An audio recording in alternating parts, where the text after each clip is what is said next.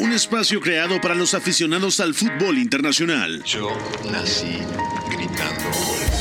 Un proyecto radiofónico informativo, analítico y reflexivo, No tengo nada de original. en el que un grupo de periodistas repasan la actualidad del fútbol en cada rincón del planeta. Todos los bebés se asoman al mundo gritando.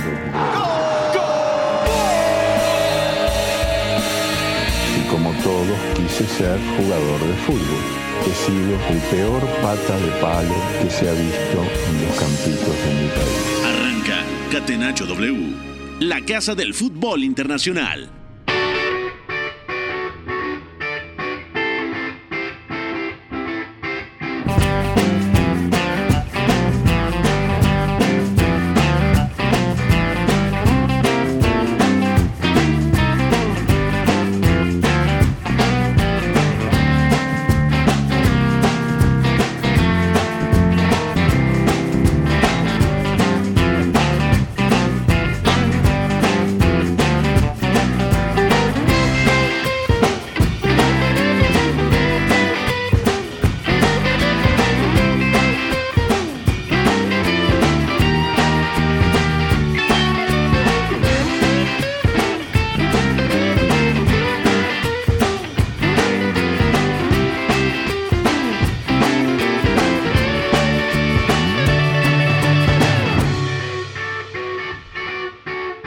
Hola, hola, ¿qué tal? ¿Cómo están? Bienvenidos a esta edición de Catenacho W, Catenacho del lunes 8 de enero del 2024. Soy Pepe del Bosque, pónganse cómodos, estamos completamente en vivo, son las 4 de la tarde con dos minutos. Hay noticias tristes, también toda la información del fin de semana. Falleció el día de hoy el Kaiser Franz Beckenbauer en Salzburgo, en Austria, campeón con la selección de Alemania, tanto como jugador como técnico y también ganador de la Eurocopa de 1972. También hablaremos eh, de la crisis que enfrenta el Napoli en Italia, también de la victoria de Liverpool que eliminó en el Emirates Stadium al Arsenal en la cuarta ronda del FA Cup y mucha información más también con la Copa del Rey. Saludo en los controles a McLovin hoy en la sala de máquinas, fue en la producción de este espacio y a Beto González a la distancia. Beto, ¿cómo te va? Todo bien, Pepe, gracias. Abrazo para ti, para Oscar, a Fo, a McLovin, a toda la gente que nos escucha. Muy feliz de estar de vuelta. Pasaron muchas cosas. Y bueno, también hay mucho de qué platicar porque este fin de semana la FA Cup dejó todo en orden. Digamos que sí se va eliminado algún equipo de primera división, como es el Arsenal, pero ninguno de primera cayó contra algún equipo de división inferior, cosa que es bastante positiva para muchos. Y además se jugó el, el Timeware Derby, ¿no? El S Newcastle contra Sunderland, que es el derby más caliente de Inglaterra. De acuerdo, también está con nosotros Oscar Mendoza. Oscar, fuerte abrazo. Está concluyendo el partido de FA Cup entre Wigan y Manchester United. Lo está ganando el equipo Red Devil 0 a 2. En condición de visitante, repito, el Manchester United está ganando. Sí, ¿qué tal Pepe? Un saludo para ti, para los compañeros, toda la gente que nos escucha. Un día triste por el fallecimiento de Franz Beckenbauer, pero también eh, tenemos mucha actividad copera, ya lo decía Beto en FA Cup, ahora está ganando el United. Bruno Fernández duplicó la ventaja y por supuesto en Copa del Rey tanto Barcelona como Real Madrid hicieron los deberes, quizá el Barça mucho más ajustado de lo que esperábamos, pero bueno, platicar de eso y por supuesto también eh, la previa de lo que será la Supercopa Española y la Copa Africana que arrancan ya en estos días. De acuerdo, y las cubriremos aquí en Catenacho W. Estaremos muy atentos tanto de la Copa Africana de Naciones como de la Copa Asiática. Eugenio Tamés, feliz año, ¿cómo te va hermano? Fuerte abrazo. Suena raro decir todavía feliz año, pero no habíamos podido coincidir en directo. ¿Cómo estás, Eugenio? Así es, Pepe, te saludo con muchísimo gusto. Feliz año también para ti, para Oscar, para Beto, para toda la gente que nos escucha el día de hoy. Eh, ya estoy feliz de escuchar de nueva cuenta sus voces, compañeros. Y bueno, también tenemos que hablar, además de lo ocurrido en Copas, de la actividad de Serie A. Que, que continúa la Serie A y que el Napoli sigue en una tremenda crisis, ahora Sí. cayendo 3 por 0 ante el Torino. Vi un- una tabla de comparación de los puntos de la temporada pasada, llegando justamente a la mitad del calendario con eh, respecto a lo que está sucediendo esta temporada. Tiene menos 22 puntos de diferencia el Napoli. Claro que tuvo una gran campaña la, la temporada pasada, pero con un equipo bastante similar, ¿no? Pocas bajas realmente. El eh, cambio ha sido drástico, entonces viven momentos tristes los de Nápoles. De acuerdo. Antes de pasar a la pregunta del día, recordamos a Franz Beckenbauer, uno de los mejores futbolistas en la historia, quien reinventó la posición del defensa central que jugaba libre cuando tenía la posición de la pelota, el famoso líbero, por ahí de finales de la década de los 60 y sobre todo en los 70, ganó dos balones de oro, 72 y 76, campeón del mundo como jugador, ya lo decía, en 1974. Fue finalista también en Inglaterra 66. Eh, jugó la Copa del Mundo en México 70, levantó también el Mundial en 1990 y ganó la Eurocopa disputada en Bélgica en 1972. Además, por supuesto, veto de haber sido multicampeón con el Bayern Múnich. Se va una leyenda a los 78 años de edad, no era tan grande tampoco Franz Beckenbauer, pero su legado, tanto como entrenador, como directivo y sobre todo como jugador queda en la memoria de todos los aficionados, no solo alemanes, sino todos los apasionados a este deporte. Sí, sí, totalmente de acuerdo. Y, algo que además impacta mucho es que su muerte se da muy pegadita a la de Mario Zagalo, ¿no? Que murió el 5 de enero apenas. Y se van en menos de, en tres días prácticamente, dos históricos, fútbol brasileño y fútbol alemán, que fueron campeones del mundo como jugadores y como entrenadores y que ambos tienen un legado enorme como entrenadores, como directivos, pero también como jugadores revolucionaron el juego, ¿no? Lo que decías ahora de Beckenbauer es muy importante porque digo, nosotros no lo vimos, ninguno de nosotros, pero sabemos que el, peso histórico de Beckenbauer está en haber redefinido a ese central que juega, valga la redundancia, en el centro de esa línea defensiva, ¿no? Ese, ese ancla de esa línea de tres, porque históricamente Alemania jugaba con cinco defensas que se desprendía, ¿no? Era un, un jugador elegante, con gran técnica, muy inteligente, Franz Beckenbauer, y además tenía un liderazgo impresionante, ¿no? Fue campeón del mundo, campeón de Europa, campeón de Europa en clubes también, lo ganó todo y luego además vuelve en el 90 y le arrebata el título mundial a la Argentina de Maradona, ¿no? En el Olímpico de Roma. Y aparte de todo, tiene una gran influencia en cómo piensa el Bayern Múnich y estuvo cerca de muchas figuras, de muchos entrenadores. Se, se relata mucho también que fue muy cercano a Guardiola en algún momento de esos tres años en Múnich. Sí que es una pérdida de verdad gigante para el fútbol mundial. Y además, otra cosa importante, de los pioneros, Franz Beckenbauer, en ir a jugar a los Estados Unidos, al Cosmos de Nueva York, ¿no? Como lo hizo Pelé. De acuerdo.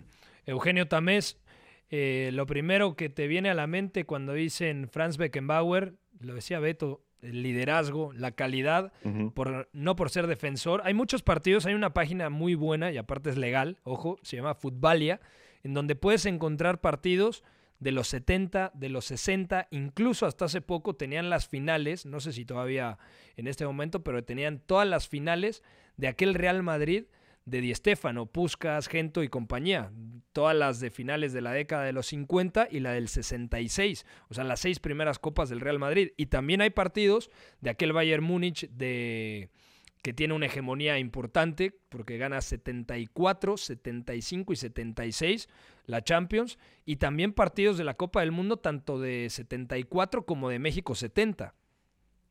Sí, eh, es eh, bien mencionaba Beto, un futbolista que, que ya no nos tocó verlo a nosotros en vivo, que lo que conocemos de él viene de videos justamente, de repeticiones, de textos, de lo que hemos leído de él y aún así lo tenemos muy presente en nuestra vida, ¿no? Como un futbolista que reinventó una posición en específico, ¿no? Entonces, cuando piensas en libero, la comparación natural siempre es Franz Beckenbauer, ese eh, defensor central que salía con balón controlado, eh, controlado que tenía muy buen toque, que podía eh, lanzar a distancia, entonces quedará en la historia, ¿no? Quedará en la historia por tener ese legado en el fútbol incluso moderno y que Franz Beckenbauer además lo ganó absolutamente todo, ¿no? Ya lo relataba también por ahí eh, Beto, y eh, que incluso fue eh, ganador al balón de oro en dos ocasiones, siendo el único defensa que lo ha ganado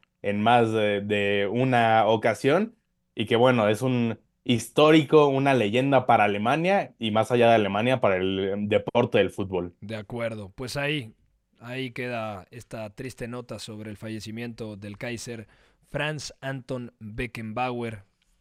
Que en paz descanse. Seguimos Entonces nosotros vamos, McLovin, con la pregunta del día. La pregunta del día. Non poteva farlo venire dagli Stati Uniti senza farlo giocare. Catenaccio W.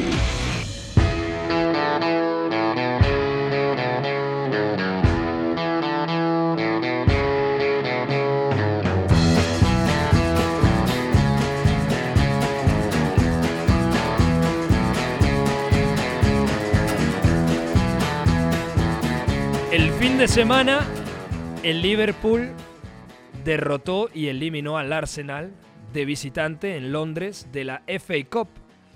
Y hoy tenía una eh, reflexión desde muy temprano, de hecho se la compartía Adrián Crispín, un buen amigo que está además aquí conmigo en la cabina, y me preguntaba si el Liverpool en este momento, a 8 de enero del 2024, es el mejor equipo europeo de la temporada. No solamente en Inglaterra, sumando las cinco principales ligas.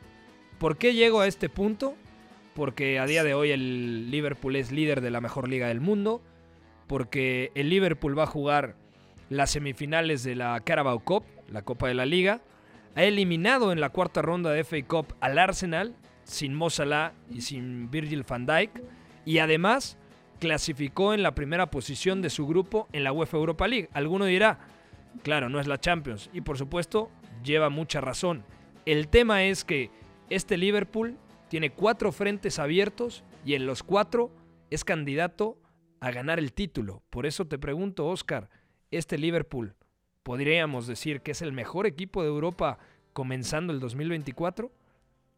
Para mí sí, y lo importante es lo que tú decías, que sigue vivo en los cuatro frentes que disputa y no solamente es que siga vivo, sino que es candidato a ganar esas cuatro competiciones sin lugar a dudas, porque es que ningún otro equipo en Europa está haciendo eso. Es cierto que el Bayer Leverkusen a nivel de estilo y también en resultados en la Bundesliga se le puede acercar, lo mismo quizá el Real Madrid a nivel de sensaciones, pero para mí sí, como colectivo, es eso porque además eh, no hay que olvidar que ayer contra el Arsenal tenía una cantidad de bajas impresionante. No estuvo Salah, Van Dijk, Endo, Soboslai, Robertson, Simicas, Matip, Thiago y Bajcetic. Y aún sin tener eso, Jürgen Klopp eh, consiguió que su equipo sacara la eliminatoria adelante. Para mí lo es, y, e incluso no solamente es en lo colectivo, sino que en lo individual tenemos a Mohamed Salah, que seguramente sea uno de los tres mejores futbolistas de esta temporada en Europa, junto con Jude Bellingham, por ejemplo, Antoine Griezmann.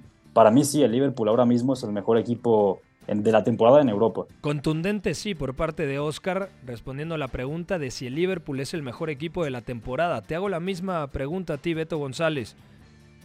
¿Dónde pones a Liverpool? ¿Realmente es el mejor equipo arrancando 2024? No, no, para mí no. De hecho, es que es, es un poco el contexto y es un poco lo que está consiguiendo Klopp extraerle a esta plantilla. A mí me parece que lo de ayer en el Emirates podría no haber pasado. Es decir, los primeros 20 minutos son de 3 a 0, no aprovecha el Arsenal, vuelve a desaprovechar en el segundo tiempo y el Liverpool compite fenomenalmente bien. Yo estoy en la línea de que el Liverpool compite mejor de lo que juega, que no juega mal, pero podría jugar mejor. Pero la forma en la que está compitiendo es brutal. O sea, este equipo es muy difícil sacarlo mentalmente de un partido, pero además hay recursos de todo tipo para jugarlos y ganarlos, sin necesariamente jugarlos bien. Ahora bien, la Premier, el City tiene un partido pendiente, el Arsenal tuvo un terrible mes de diciembre, enero, o sea, en, en 36 días se le fueron varios resultados importantísimos y se bajó también del FA Cup ya, sin haberlo merecido tanto, pero bueno, al final pasa el resultado. Y la Europa League, o sea, claro, no, no deja de ser un frente europeo abierto, pero a mí me parece que no está dándole a Liverpool ese nivel de exigencia que otros equipos sí han tenido. Tan no que Jürgen Klopp cada jornada rotaba, rotaba y además veíamos nombres más secundarios. De hecho, ayer la presencia de Yarel Kwanzaa es un poco la prueba de esto, porque no está Van Dijk, pero además porque Kwanzaa ha sumado minutos positivos. A mí me parece que Con ayer... 20 años, Beto. Sí, claro, claro, pero para esos 20 años siento yo que está un poquito verde en algunas cosas. El partido de ayer le cuesta y si no es por 30 Alexander Arnold, me parece que Liverpool igual y no compite tan bien. Entonces, es de los mejores, pero no el mejor. A mí no me lo parece. Para ti, Eugenio, ¿dónde pones a Liverpool? Porque Beto dice, no es el mejor, pero hay que ponerle equipos por encima, ¿no? El Real Madrid, el Bayern Múnich, o todavía seguimos pensando que el Manchester City, que no, no sería algo incongruente. Yo estoy eh, muy de acuerdo con Beto. Eh, creo que el Liverpool evidentemente está en esa conversación. No podemos sacarlo de ahí. Pero ha habido ciertos partidos en los que generan dudas. Por ejemplo, eh, frente al Manchester United, que dominaron, se vieron mejores, no acabaron de concretar y, y firman ese empate. Incluso contra el Manchester City, que acaban igualando uno por uno, me parece que, que- que fue un, un, eh, marcador que castiga más al Manchester City de lo que debería. Igual en dos juegos que ha tenido frente al Arsenal, me parece que los Gunners han sido el cuadro superior con eh, sus falencias, evidentemente, sobre todo a la hora de definir. Sin duda el Liverpool, por estadísticas, tenemos que ponerlo en esa discusión. Yo los veo sin ser todavía tan eh, dominantes como si lo es el Real Madrid en España como si es el Bayer Leverkusen en Alemania, incluso el, el Inter que está teniendo una gran temporada en eh, Italia. Entonces, me parece que la conversación está pareja. Yo no pondría a una Liverpool en ese primer lugar, eh, pe- pero eh, definitivamente está en la conversación. De acuerdo. Bueno, entonces vamos a arrancar con el análisis partido a partido. Lo más destacado de esta cuarta ronda del FA Cup. Comenzamos con el Arsenal 0, Liverpool 2. Premier League. Young for United. To bubble it over the line. And Manchester United Catenacho W. FA Cup. Beto González decías, el Arsenal no mereció perder. Bueno, yo creo que el Arsenal es superior en la primera parte, que al menos mereció marcar un gol o quizá dos. Está el palo de Odegaard, la primera que tiene en el partido Nelson, ¿no? Ganándole la espalda Trent Alexander Arnold y a Konate después de ese gran envío del arquero Aaron Ramsdale. Pero en la segunda parte, aunque tiene también un par de aproximaciones el equipo Gunner, sí creo que cambia la dinámica Jürgen Klopp porque modifica. Luis Díaz, que había empezado en izquierda, pasa a la derecha, Sí. ocupando el rol de Salah, digamos. Salah se fue a la Copa Africana de Naciones. Harvey Elliott, que había comenzado en el rol del egipcio, eh, luego lo pasan a zona del interior diestro. Cody Gakpo, que estaba en el interior diestro, pasa a la zona del centro delantero. Y el centro delantero, que era Darwin Núñez, pasa a la izquierda. Creo que sin estas modificaciones, el Liverpool no hubiese podido mostrar una cara distinta en el segundo tiempo. Y esto es gracias a su entrenador, también hay que decirlo. El segundo tiempo sí. del Arsenal le falta eh, ímpetu, le falta esa energía que lo, lo hemos criticado las últimas semanas, pero también hay que darle mérito a Jürgen Klopp. Sí, sí, totalmente. Ese segundo tiempo está muy bien leído porque directamente empieza a sortear mejor la presión del Arsenal, que fue bestial los primeros 20 minutos, fue una locura. Eh, también logra amenazar más al espacio con Darwin Núñez de atacante de banda en la izquierda. Y además el extremo hoy en el Liverpool, si no es Mohamed Salah, que tiene eh, mejor sensibilidad, que está mejor de cara al arco y además anda muy bien a nivel creativo es Luis Díaz. Ya lo había mostrado en la izquierda y en la derecha lo ha vuelto a hacer. O sea, te- tuvo mucho sentido lo que modificó Jürgen Klopp porque de otra manera le estaba costando mucho trabajo y estaba agarrado de que Trent Alexander Arnold pisara zona de mediocentro y él, curiosamente, siendo el que muchas veces acelera además del juego, le bajar el ritmo lo suficiente. O sea, me parece que fue completamente clave que Jürgen Klopp leyera esto hiciera los cambios, pero el primer tiempo es que esos 20 minutos de inicio donde el Arsenal va muy bien muy bien. arriba, presiona muy bien, roba a muy buena altura y además genera ocasiones, pero para regalar, o sea, era de 3 a 0, tranquilamente. El problema es, Nelson no está del todo claro. Luego me parece que Saka tampoco está tan bien siempre en el mano a mano. Y además. no le ganó una sola a Joe cosa. Gómez, ¿eh? Cuatro No, no, de intentos acuerdo. de regate y no lo superó una sola vez a un Joe Gómez que había entrado, había empezado el partido bastante nervioso. Y no, no me gusta el lateral izquierdo, también hay que decirlo. Lo que te da defensivamente no necesariamente te lo va a dar con, con la pelota. Ofensivamente me parece que va más limitado en ese sentido. Pero vaya, estuvo muy bien contra Bukayo Saka, Joe Gómez. Y luego también hay que decir que no empieza Declan Rice como medio centro, ¿no? Tal cual empieza Jorginho y Rice empieza de interior porque Havertz es el, es el falso 9, ¿no? También tiene mucho sentido porque si el Liverpool en algún momento presionaba, estaba la alternativa de salir largo con Ramsdale sobre Kai Havertz y descargar. Entonces, hacía sentido, pero lo que no me hizo sentido fue Jakub Kivior de lateral izquierdo, que hasta ahí está bien, se metía prácticamente en zona de media punta izquierdo y el Arsenal jugaba y generaba juego a pesar de que Kivior estaba ahí. O sea, no es el rol que, más le beneficia a Kivior.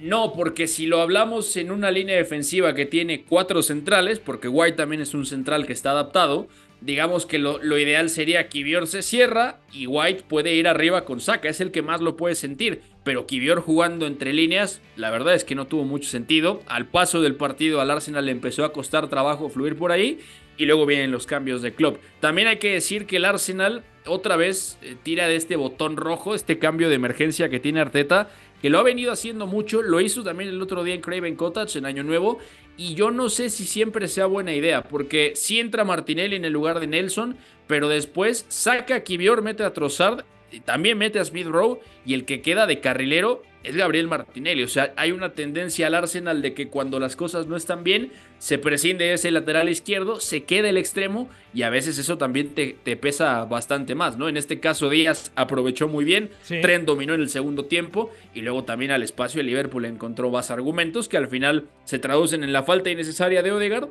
y luego ya en el gol ya pasado el 90. Y una falta de contundencia, Oscar, por parte del Arsenal, ¿no? Porque le falta colmillo, le falta determinación, Kai Havertz a ver, si pagas 80 millones de euros por un futbolista como Kai Havertz, tiene que ser decisivo en esta clase de partidos. Y conté al menos tres acciones en donde o patea flojo, o remata mordido, o se tarda un tiempo, o remata mal de cabeza.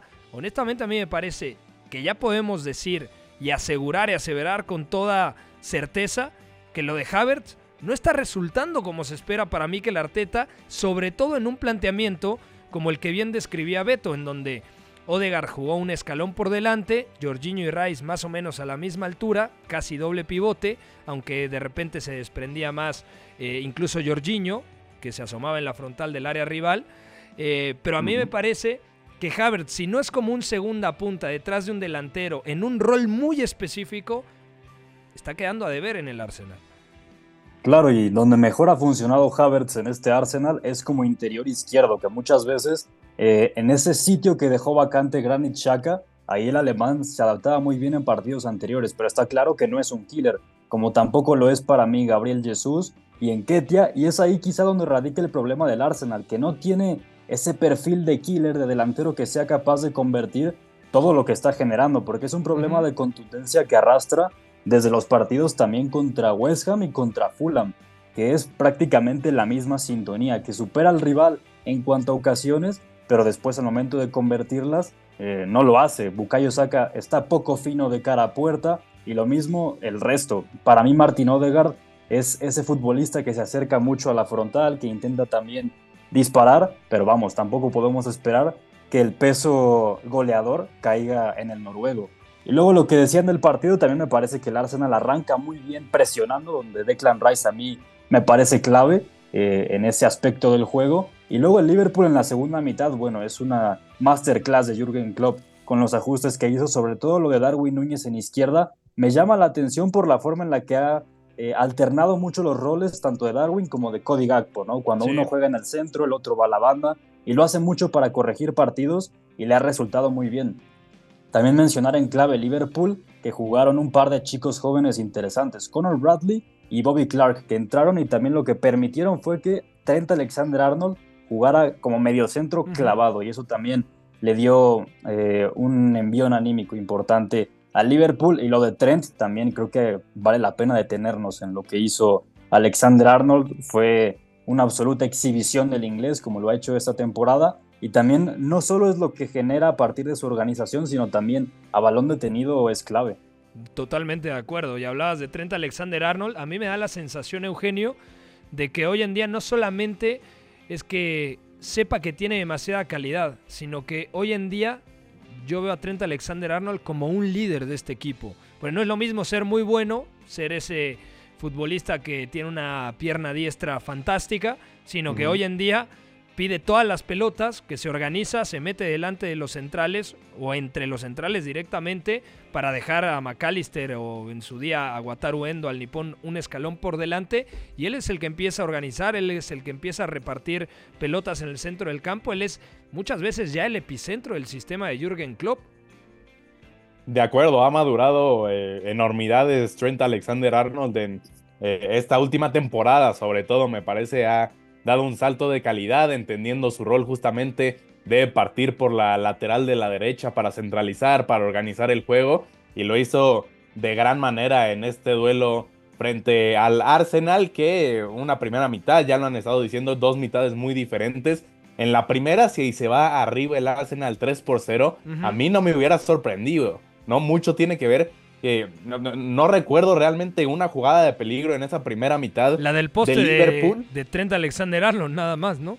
Exacto, y, fuera de eso no, no llegaban realmente, ¿no? Y, esa fue hasta el 45, si no me equivoco. Y, mucho se debe a que se jugaba todo el partido en la mitad del campo de Liverpool con esa presión alta de, del Arsenal y con un par de fallas de, Kai Havertz, otra por ahí de Bukayo Saka, a mí no me hubiera sorprendido que se hubiera ido 2-0, 3-0 al medio tiempo arriba el Arsenal, desaprovechan esa situación y bueno, como ya lo han, estado comentando, eh, vienen los cambios, ¿no? Vienen los ajustes de Jürgen Klopp tirando a, Cody Gakpo un poco más adelante y a Harvey Elliott un poco más atrás, a Darwin Núñez por la banda. Eh, creo que ya mencionaron los nombres más importantes, por ahí también agregaría un buen partido de Luis Díaz me parece que son dos mitades diferentes, pero que mucho se debe a que desaprovecha las oportunidades que tiene el Arsenal y el Liverpool no lo hace así, ellos sí lo aprovechan. Totalmente de acuerdo.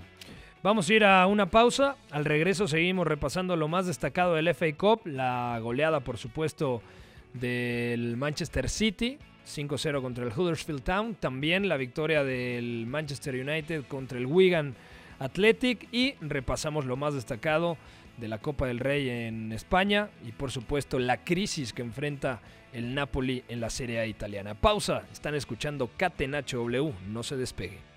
El triunfo debe ser también la consecuencia de una superioridad moral, no solamente futbolística.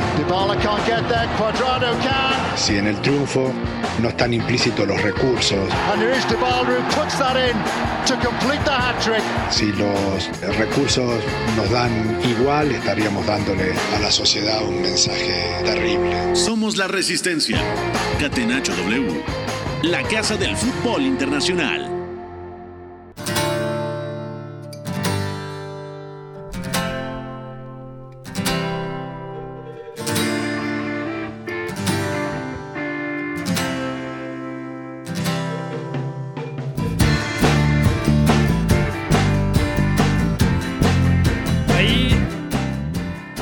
Estamos de vuelta en Catenacho W, 4 de la tarde con 34 minutos en directo a través del 730 de AM. Gracias a toda la gente que nos sintoniza en este programa dedicado al fútbol internacional. Ya repasábamos la victoria de Liverpool en Londres contra el Arsenal.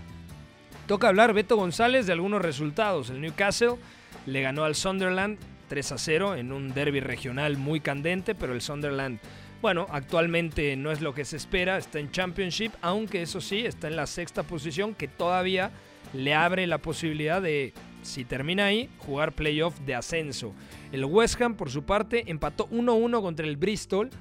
Van a tener que jugar el replay y se lesionó Paquetá de nueva cuenta. Además, hay que recordar que el equipo Homer no contará, por lo menos las próximas tres semanas, eh, con Mohamed Kudus, el futbolista ganés que al igual que Mo Salah, eh, se ha ido a la Copa Africana de Naciones. Y el Aston Villa, por la mínima, ha derrotado al Boro 1 a 0. Y por supuesto lo del City, 5 a 0 contra el Huddersfield Town, sin complicaciones realmente y con un pletórico Phil Foden. Pero podríamos empezar diciendo que regresó después de 140 días Kevin De Bruyne. Regresó y dio una asistencia para su compatriota Jeremy Doku. Sí, de acuerdo. No podía haber vuelto en mejor momento Kevin De Bruyne, ¿no? Porque es el momento de la temporada donde el Manchester City empieza a juntar esa cantidad de victorias. De repente vas viendo y son 10, 12, 15. y ya está del otro lado, está del líder de la Premier, está avanzando en Copa y además en esas victorias también hay un, avance, ¿no? A cuartos de, Champions League.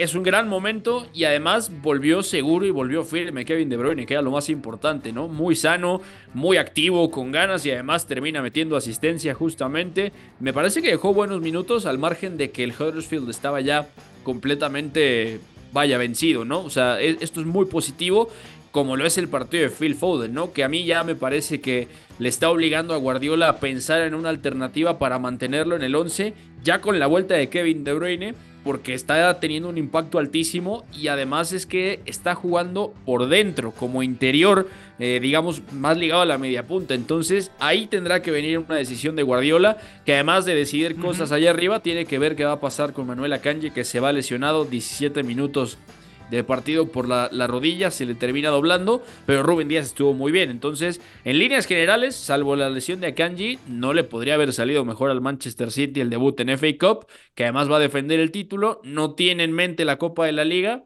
y sigue vivo para ganar otro triplete. Entonces, habrá que ver ahí qué va pasando con el City. De acuerdo. ¿Qué fue lo que más te gustó a ti, Eugenio Tamés, de esta jornada de FA Cup? A mí, Phil Foden. A mí me, fascina Phil Foden jugando por el centro, lo ha demostrado en los últimos partidos que, ha estado justamente en esa posición, generalmente detrás del 9, que en esta ocasión fue Julián Álvarez, y que los números respaldan al, futbolista inglés con eh, cuatro goles en los últimos cuatro partidos, también un par de asistencias por ahí. se encuentra en su mejor momento de la temporada, tal vez el mejor de su carrera en cuanto a funcionamiento. Evidentemente eh, le, falta continuidad, que termine así la temporada. Y ahora con el regreso de Kevin De Bruyne será eh, interesante ver cómo los hace funcionar en conjunto Pep Guardiola. A mí lo que me encantaría ver es ambos de interiores con Rodri cuidándoles las espaldas como el pivote, porque creo que se pueden combinar bien. Me parece que Foden es el eh, futbolista futuro heredero de Kevin De Bruyne pero que eh, el tema es que ya están los dos juntos, ¿no? En esta realidad actual del Manchester City y los va a tener que congeniar Pep Guardiola. Yo creo que eh, se vienen épocas emocionantes para el Manchester City y como bien menciona Beto, generalmente es más o menos eh, en estas épocas cuando empieza a carburar la máquina de Pep Guardiola y empiezan a hilarse los triunfos. De acuerdo. Una última, Oscar Mendoza, ¿qué te gustó de la FA Cup? Bueno, hablar de la victoria de hoy del Manchester United, que se impone 0-2 al Wigan con goles de Diogo Dalot y de Bruno Fernández. A mí sobre todo me gustaría detenerme en el partido de un par de canteranos. Alejandro Garnacho, a quien hoy volvimos a ver jugando por derecha, eh, es decir, Marcus Rashford jugó en izquierda y para mí Garnacho por esa banda le garantiza muchas ocasiones al equipo de Eric Ten Hag porque con su desborde puede sacar centros, incluso puede cerrar a segundo palo cuando viene un centro desde la izquierda también. Eh, para mí lo de Garnacho en derecha ha funcionado muy bien y también lo de Kobe Mainu eh, ha sido también otra exhibición para distribuir, para incluso dar esos primeros pases del Manchester United y luego cuando se junta con Bruno Fernández eh, también en la base de la jugada fluye mucho mejor el equipo de Eric Ten Hag y además una victoria que se queda corta, el primer tiempo es fácil de 4-0. No, de acuerdo. Y bien por el Manchester United porque es una victoria sin duda de muchísima confianza. Y lo de Garnacho en derecha, ojo, que le veo mucho sentido, más en un rol finalizador, buscando atacar eh, la espalda del marcador de punta rival por izquierda, eh, o izquierdo mejor dicho, pero entrando ahí en diagonal por derecha, yo creo que Garnacho puede ser un muy buen argumento. Y además, si Rashford empieza a dar indicios de que puede recuperar su mejor nivel y Bruno Fernández sigue enchufado porque más allá de que Bruno juegue bien o mal o regular cualquier día, sabemos que es de los elementos más importantes e incluso en un partido regular puede condicionarlo con su golpeo o con su calidad técnica e inventiva. Así que bueno, triunfo importante del Manchester United. Dejamos aquí Inglaterra y viajamos a España para platicar de la Copa del Rey. La Liga. Con el balón en bandeja de plata. ¡Gol! Marca el Atlético de Madrid. Sociedad ilimitada. Catenacho W. Copa del Rey.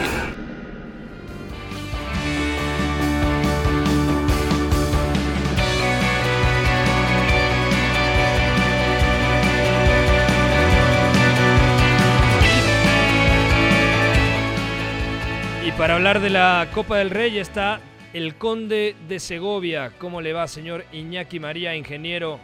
Feliz año, ahora se lo digo en directo. ¿Cómo estás? ¿Todo bien? Todo bien, señores. Feliz año desde el viejo continente. Cuéntanos qué ha pasado. El Real Madrid ha derrotado 1 a 3 al Arandina. El Barcelona se le La Arandina, la Arandina, Pepe. Ah, es la Arandina, es Unión. Sí, es la Arandina, sí, de, de Aranda de Duero.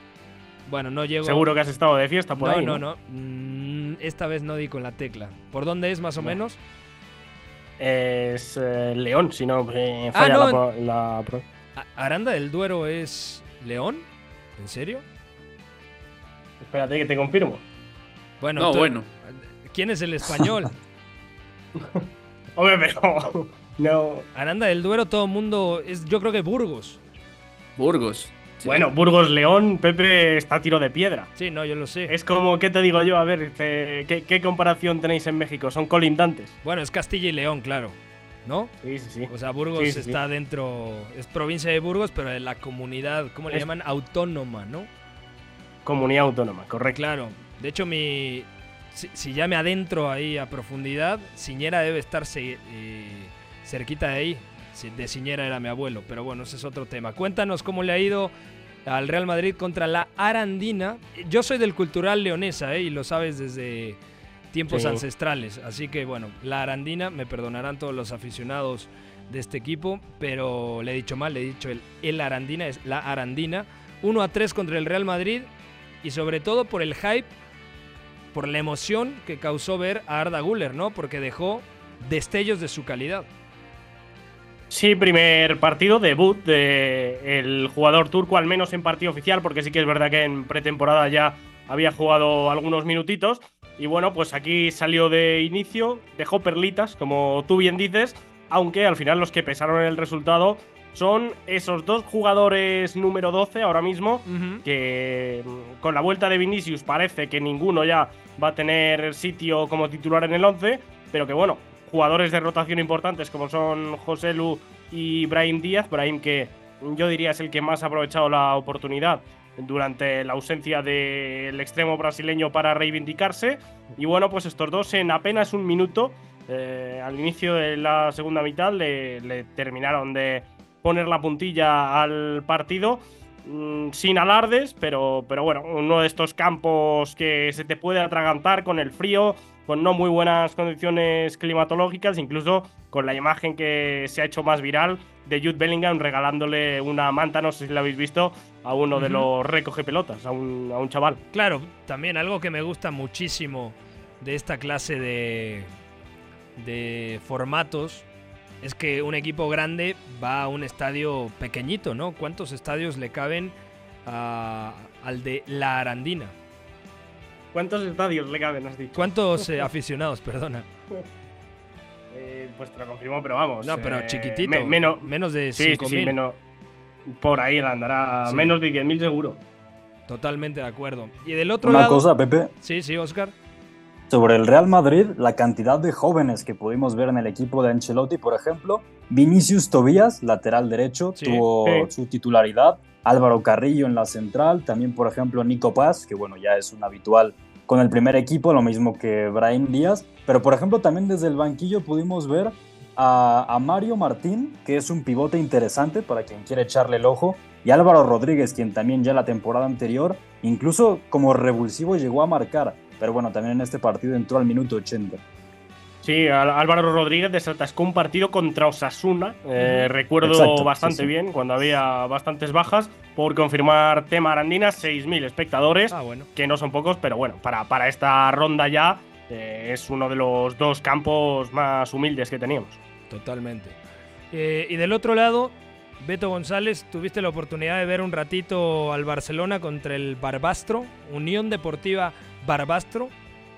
Sí, sí, y bueno, Xavi salió quejándose de que no había bar, pero lo interesante no Xavi es ya tanto se eso. queja todos los días, el único que lo defiende es Iñaki, por favor. No, a ver, a ver, bueno, eh, po- por poner eh, las, lo- las y los puntos sobre las IES, a ver si me aclaro yo también. ah, Eh, hay que decir que no hay VAR en estas rondas, porque en este tipo de estadios, pues evidentemente siempre se tiene que jugar en el, por reglamento en el campo de los humildes, no hay videoarbitraje, Y bueno, en el caso del Barça, un gol anulado a Joe Félix, que yo no veo nada raro, y el gol que marca el Barbastro al inicio de la segunda mitad, yo creo que es fuera de juego y es mano. O sea que, bueno, eh, motivos Sí, sí, sí. para quejarse al menos de, Claro, del arbitraje, pero- yo creo que ayer sí que había. Bueno, tenía, tenía motivos, pero a ver, el Barcelona tendría que haber jugado mejor este partido, tendría que haberlo controlado más. Sobre todo el segundo y- tiempo, Beto. Exacto, es a lo que iba. A mí me parece que el primer tiempo sobre todo es estable, es- está dentro de lo esperado, el Barça no sufre en lo absoluto, Buen Rafinha. pero luego, buen Rafinha, de acuerdo, pero en el segundo, bueno, el, el Barça se va descontrolando de una manera impresionante. Fermín me parece que deja un buen partido, Rafinha puede haber sido tranquilamente el mejor. Ferran parte en punta, que esto no es raro y esto va a ser el recurso número uno de Xavi cuando no tenga a Robert Lewandowski. Y lo malo del partido, más allá de la mala imagen del segundo tiempo, es que pierde a Íñigo Martínez, que Íñigo Martínez iba a ser muy importante y además lo pierde en un momento donde el Barça va a la Supercopa, donde necesita tener la confianza en esa línea defensiva. Ha debutado Víctor Roque, que no ha estado del todo bien. Gundo tampoco se sintió cómodo. Y bueno, hay que decir que el segundo tiempo también se descontrola mucho en parte porque eh, Xavi hace cambios, pero que hace cambios sobre todo que no le vienen del todo bien a la estructura de este Barça, que no tiene nada de lo que controló el primer tiempo y que además empieza a verse en problemas porque encuentra esos, esos límites contra esa línea de 5 del, del Barbastro, que aparte de todo, digamos que hace un ejercicio de resistencia bastante divertido, sobre todo con Gasco en esa banda de la, de la derecha como carrilero y Adrián de Mesa, que es el que termina marcando uno de los goles. Entonces, el Barça Canterano del Barça, este delantero, por cierto. Sí, sí, canterano del Barça. O sea, es un segundo tiempo bastante malo que a mí sobre todo me llevaría a preocuparme un poco por lo que va a pasar en Supercopa, ¿no? Porque es jugar primero contra Osasuna y luego vuelve a salir el Barça a un campo pequeño como el del Unionistas, ¿no? El 17 de enero. Totalmente de acuerdo. ¿Querías comentar algo, Oscar, del Barcelona? Víctor Roque también es otra alternativa, ¿eh? Si no está. Lewandowski, a ver, Ferran yo creo que a día de hoy se ha ganado el crédito, pero creo que Víctor Roque, por todo lo que te aporta, por esa movilidad, eh, puede ser un, buen recurso para Xavi Hernández. Que ojo, eh, al final del partido jugaron los tres juntos, Ferran Torres, Vitor Roque y Robert Lewandowski, entendiendo evidentemente que Xavi necesitaba conseguir un gol que ya matara la eliminatoria. Y de hecho, Vitor Roque lo interesante es que Xavi lo dijo también el otro día en rueda de prensa, es un atacante hecho especialmente cuando se necesita atacar la espalda de la línea defensiva rival. Y hablando del partido del segundo tiempo, de hecho, cuando estaba 1 a 2 favor eh, el Barça, hay una ocasión clarísima que tiene el Barbastro para hacer el 2 a 2, si no mal recuerdo, en una acción a balón parado, porque el Barça realmente no estaba siendo capaz de controlar y de hecho se nota un bloqueo mental importante al momento de errar algunos pases. Es un equipo que se nota muy afectado y dentro de todo eso yo rescato mucho a Fermín López. Creo que ha sido Sí. un gran partido de Fermín y sin Pedri y Gaby creo que es el más, eh, vamos, el más apto para ocupar esa tercera altura del centro del campo, incluso también un buen llegador, Fermín, eh, llegando desde segunda línea lo hizo muy bien. Y lo de Héctor Ford, también que jugó como lateral por la izquierda, tiene solo 17 años eh, y le dio una asistencia brutal a Rafinha. De Siendo acuerdo. diestro. No, y además es que a mí me parece que Fermín en determinado momento podría ser eh, como ese extremo izquierdo que termina siendo media punta, pero claro, eh, ahora con Joao Félix es difícil, pero por el nivel mostrado yo creo que Fermín merece tener más minutos, Iñaki. Bueno, a ver, yo creo que es un jugador que no eh, estaba dentro de, de los planes, al menos para eh, ser más que un jugador de este tipo de partidos de Copa del Rey, que no iba a entrar demasiado en la rotación, vaya, pero al final, con las constantes lesiones de Pedri y con la pésima noticia de que Gaby se pierde lo que resta de temporada por esa lesión de cruzado, pues eh, el- la condición de jugador para recibir entre líneas, girar y, y meterle una marcha más a los partidos desde ahí, creo que la tiene. Y luego además es un fantástico de llegador. Diría que junto a Ilkay Gundogan, que lo estamos viendo por necesidad mucho más en la base, es el más clarividente en últimos metros, remata muy bien de cabeza, tiene buen timing, no duda tampoco en probar de media así que bueno, un jugador concreto que, que yo creo que sí que lo vamos a seguir viendo, aunque los días eh, grandes, entre comillas, estén reservados para Gundogan, Frenkie en la base Y luego ya diría que si está Pedri, eh, sea el que acompañe a, a Joao Félix por delante. De acuerdo. A mí también me suena, de momento, esa propuesta. Pero con el Barça, con este nivel del Barça, afortunadamente para el Barça, el Napoli está en una peor situación. Y por eso, ahora repasamos brevemente cómo está la situación del equipo partenopeo.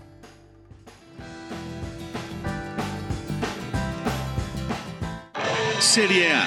Milinkovic dentro a cercare immobile col destro battuto Bizzarri la ribalta la Lazio Catenaccio W. in vantaggio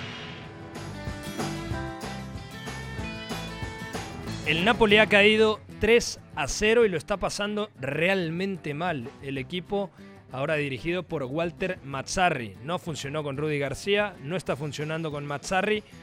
Yo creo que no solamente es el tema del técnico y la salida de Spalletti, y también la salida de un pilar en la saga como el surcoreano Kim Min-jae, que se fue al Bayern Múnich, sino que este Napoli obviamente extraña a Víctor Osimhen, que se fue a la Copa Africana de Naciones, ha tenido también lesionados, sobre todo en el costado de la izquierda, con Olivera y con el portugués Mario Rui, pero piezas elementales, Oscar, de la temporada pasada que no están atravesando su mejor eh, versión. El caso del medio centro eslovaco Stanislav Lobotka, de Piotr Zielinski, el propio Vicha Kvaratskhelia, que sigue siendo de lo más positivo, pero en un equipo en donde al final es poco contundente en ofensiva y bastante vulnerable en defensa.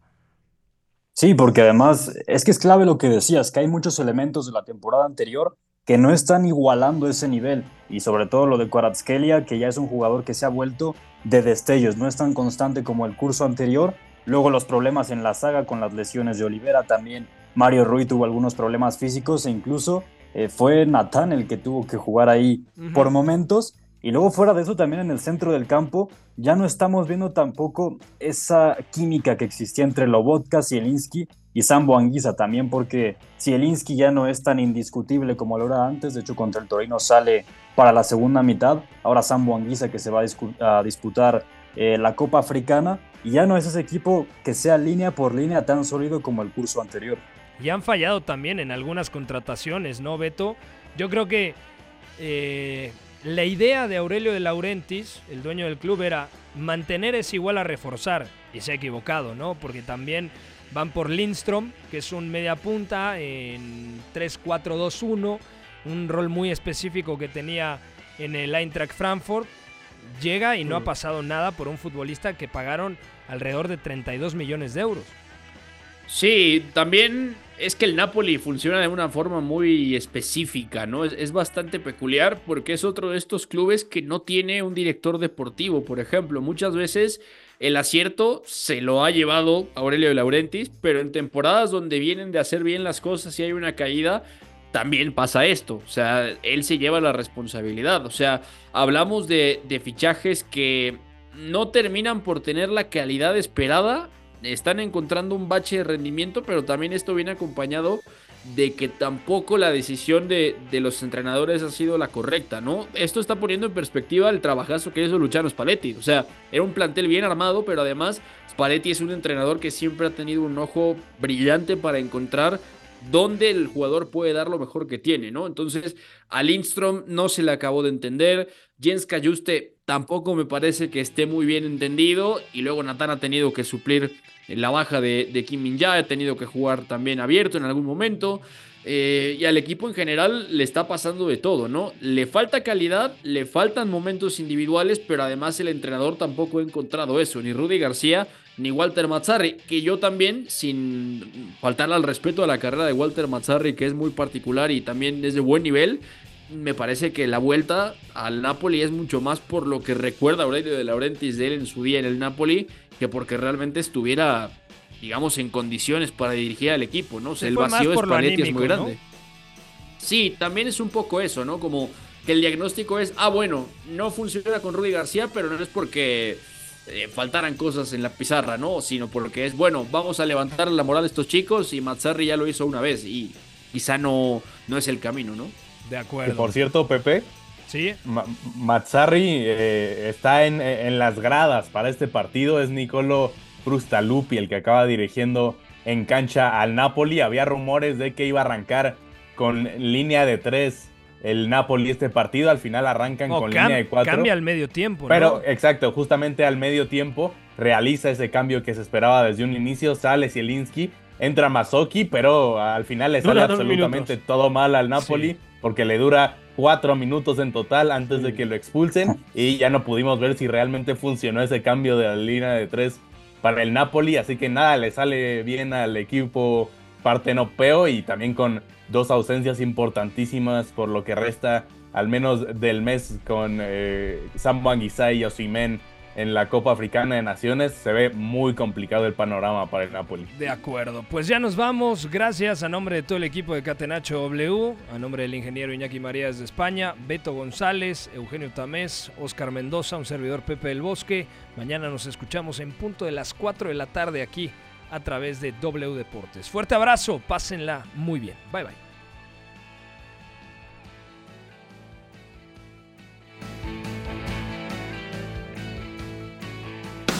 Hay una relación entre la práctica del cuerpo que se expresa en las manos y el cerebro, pero el fútbol ha suprimido esto, de modo que se trata fascinantemente de un ejercicio que nos devuelve en el tiempo a lo que fuimos en el origen, pero también una vez que nos aficionamos a este juego, nos regresa a la infancia, al niño que fuimos. Gracias por sintonizar Catenacho W. Entonces el fútbol es en ese sentido una maquinaria para regresar en el tiempo en un doble sentido. Por W Deportes, la frecuencia del fútbol internacional.